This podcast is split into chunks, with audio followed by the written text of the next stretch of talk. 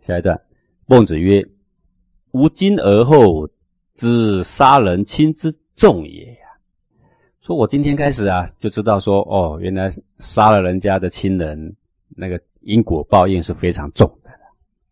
杀人之父，人亦杀其父；杀人之兄，人亦杀其兄啊。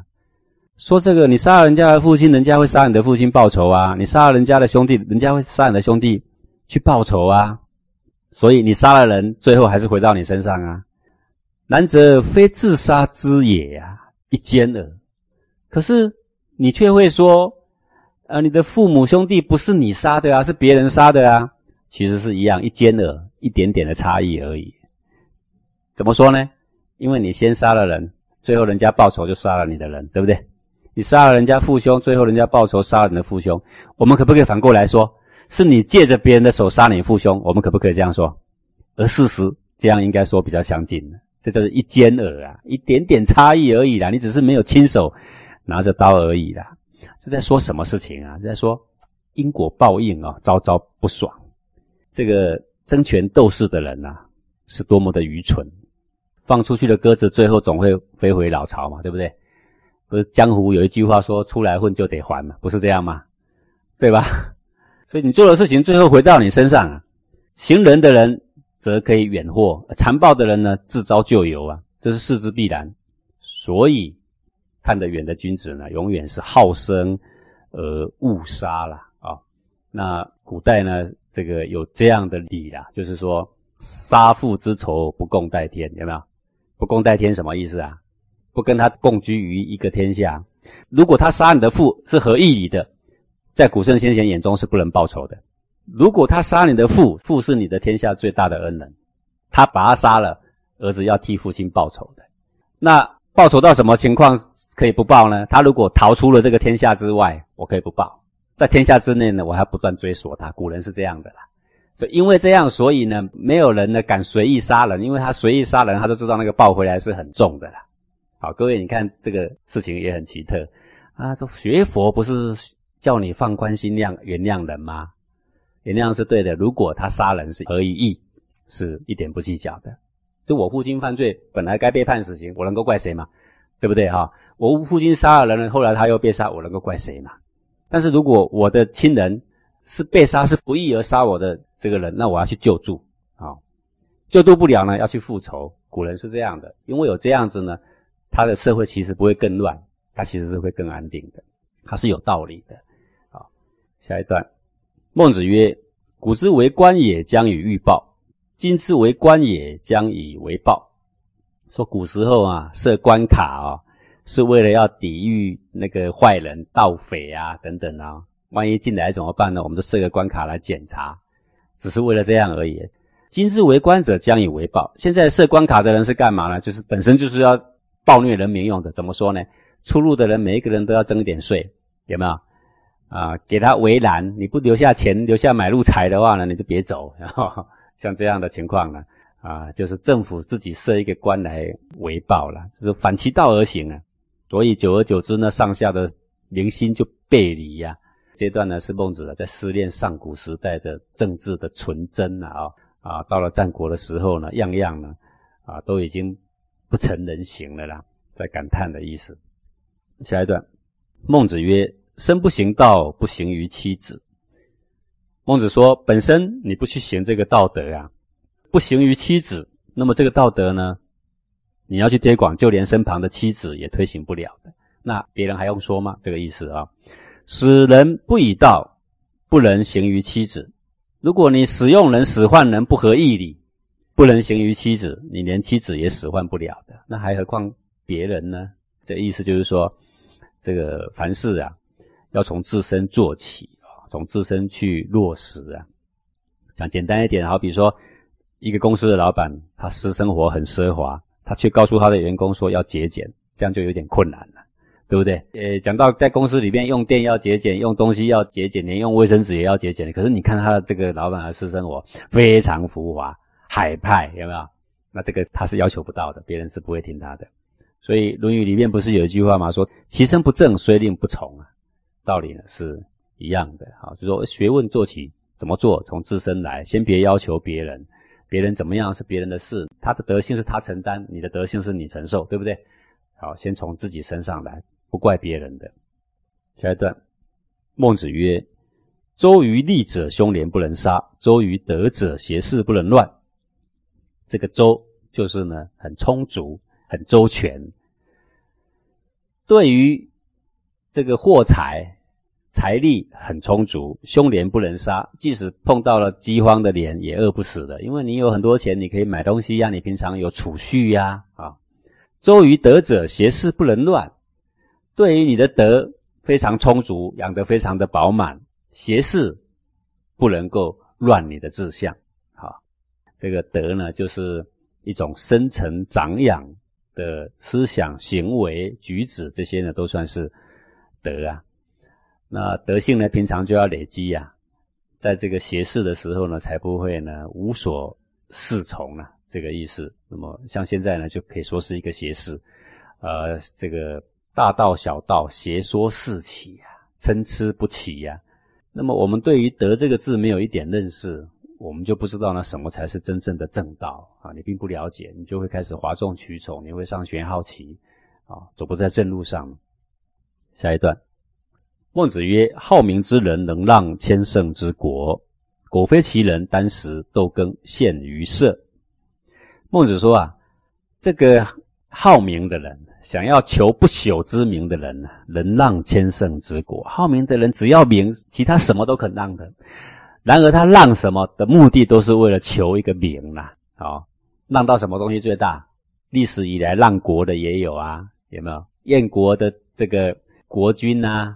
叫做快嘛，让国让给子之嘛，结果被软禁，闹成一个国破家亡了嘛啊！他就是为了什么？为了求一个尧舜之名。尧舜是真心的让，而且是求贤人呐。这个燕王哙不是啊，让给一个昏昧的人呐，野心的人呐，然后想要跟尧舜一样齐名，那怎么可能呢？所以好名之人看起来像个大善人，其实是以着最廉洁的手段行最贪执的一个事实了。这种人呢是有的。苟非其人，当时豆羹陷于色。如果不是好名的人，叫苟非其人。不是好名的人是怎样呢？便是好利的人。孟子的意思就是说：哎呀，看一看社会，只有两种人呐。一个人呢，不是好名，就是好利啊。在这个黄河边呐，然后呢，有好多的船呐，千帆齐发，好多船呐。那个他说没有好多船，只有两艘船。怎么我们只有两艘船呢？他说一艘为了名，一艘为了利，那其他没有了。你看起来几千艘船，就是两艘船而已啦。真的是这样，人世间啊，就这么回事。不是为了名呢，就是为了利。不是好名的人，便是好利。单食豆羹陷于色，他会为了一点点的单食豆羹，单食就用一小小的竹箩装的饭，豆羹一小小的碗装的汤，为了一点点的饭，一点点的汤，意思就是说一丁点财力，就争得面红耳赤。叫做单食豆羹，陷于色，是说这两种人都是不对的。但是要论起说哪一个的这个恶比较大呢？是前是前者啊，不是后者啊。好名之人能让千乘之国的虚伪比较大。至于这个好利之人呢，他们在争夺利的时候，他们都承认他们在争利的哦，对吧？明明白白的哦。所以呢。那个恶呢，乃是前者为大。在这个《菜根谭》里面呢，啊，有这么一小段啊。他说：“心就像一颗明珠啊，以物欲障蔽之，由明珠而混以泥沙。物欲就是这个财力呀，这个财力贪这个贪那个，当它发生的时候，就好像这个明珠啊，被埋在泥沙里面了。以情事衬贴之，由明珠而饰以银黄。”但是呢，如果我们是贪名哦，我这样做，所以我很廉洁；我这样做，所以我很伟大。以这个情势呢，贴近你的心的时候，就好像明珠喷上了这个油漆了，你知道吗？或镀上了别的东西了。泥沙洗涤油溢，银黄除去最难呐。反正作恶的人，他都知道他的错，所以你说你错了，他说对我错了，叫他改，他说啊我应该改。可是那个好名的人啊，却不是这样。他做的事情沽名钓誉啊，他做的事情看起来都是善事，你叫他除去呢，除不去。为什么？因为他做的都是对的。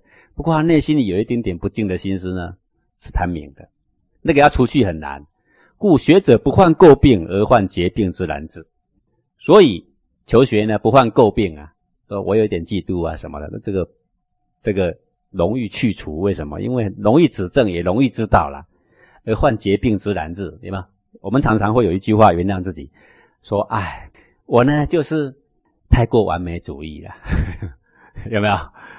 然后呢，讲这个话哈，还有一点沾沾自喜。所以这个病呢，一辈子除不去。这就是疾病之难治，不为事障而为理障之难除。事情错了很容易指正啊，这个道理呢被镜像只要一攀附上来啊，这个一辈子呢都很难处的。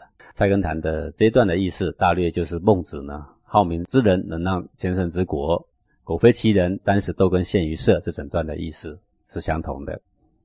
下一段，孟子曰：“不信人贤，则国空虚。”说你不轻信。有人有义的贤人呐，那么这个国家看起来啊就空虚的，为什么？因为人才都去了呀，国家没有人才就无以为宝啊！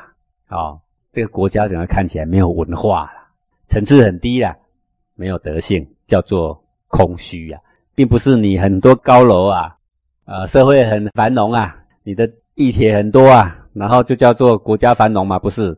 在古圣先贤眼中，没有贤人，没有高瞻远瞩的人，叫国空虚呀。无礼义，则上下乱。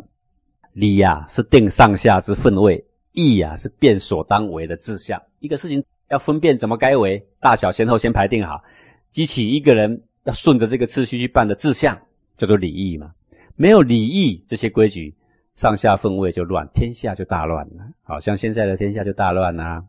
啊，这个自由世界就常常有这个事情发生了啊，啊，有时候还不如那些古代的夷狄之邦比较好。古代为什么夷狄之邦比较好？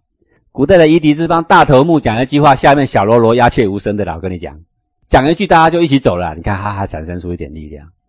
无正事，则财用不足。什么是正事？激励人民做有益的事，养民的事，就叫做正事。匡正国家，使我们民生乐利。百姓富足，这就是正事。如果你没有去注意正事，你去违背了百姓农忙的时间，你看得不够远，没有做适度的安排，则财用就不足，因为税收就不够了。啊，你生之无道，取之无度，那么财用就会不足。啊，这段在讲什么呢？是说治国说起来难吗？治国说起来大纲就是这样而已啦。怎么样？清闲、礼义、正事。正事是在最后面的，各位你记得，因为正事该办什么事很简单嘛，不外乎交通嘛、国防嘛、教育嘛，不外乎这些事，还有什么事，对不对？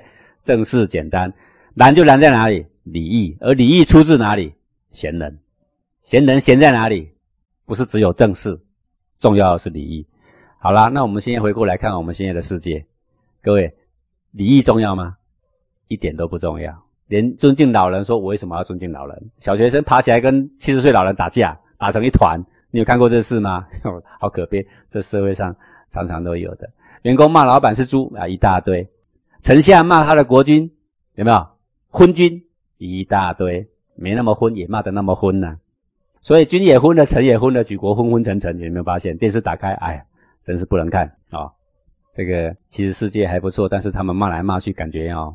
这个不忧郁也也很难呐，这个就是治国大纲最重要的。现在呢，我们已经不重视最不重要的呢，而我们现在呢也没办好。啊，那不要讲治国，回过头来人生也是这样，要活得正确而精彩，也不过如此了。亲近贤人，施行礼义。至于事情该怎么办，那一些你的个人的琐事呢，其实是很简单的事情。好，我们今天讲到这里。